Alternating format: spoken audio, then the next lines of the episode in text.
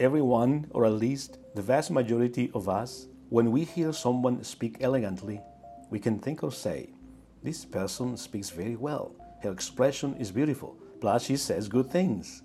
And if the person in question communicates good content, and we learn new things by listening to her, if she communicates knowledge, then even better. And we can add, this person, besides speaking very well, knows a lot.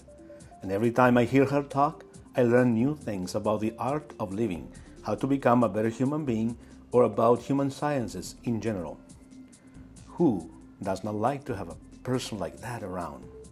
Who, besides speaking very well, they communicate knowledge to us. Yes, because beauty in expression and useful content can be distinguished by the vast majority of us. And what if we discover a new dimension that this person has the gift to perform extraordinary works, so to speak, miracles?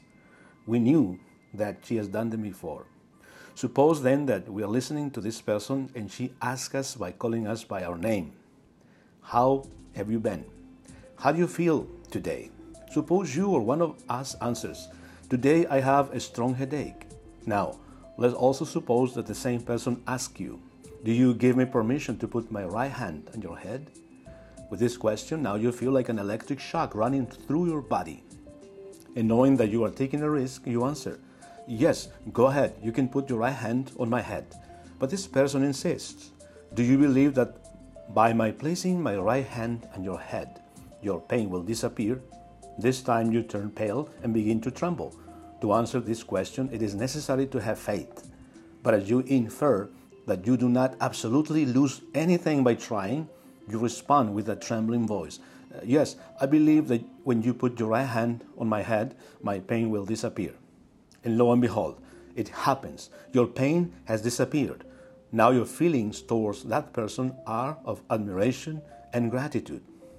That person who speaks very well and communicates knowledge about the art of living and being better people is among us. And we lose absolutely nothing with listening to him. If we read Matthew chapter 13, verses 54 through 58, if we haven't done it yet, we could find this person. Unfortunately, many are not going to achieve it this time. But if you are one that is willing to try, this encounter may be the most extraordinary and transcendent that you have had in this life.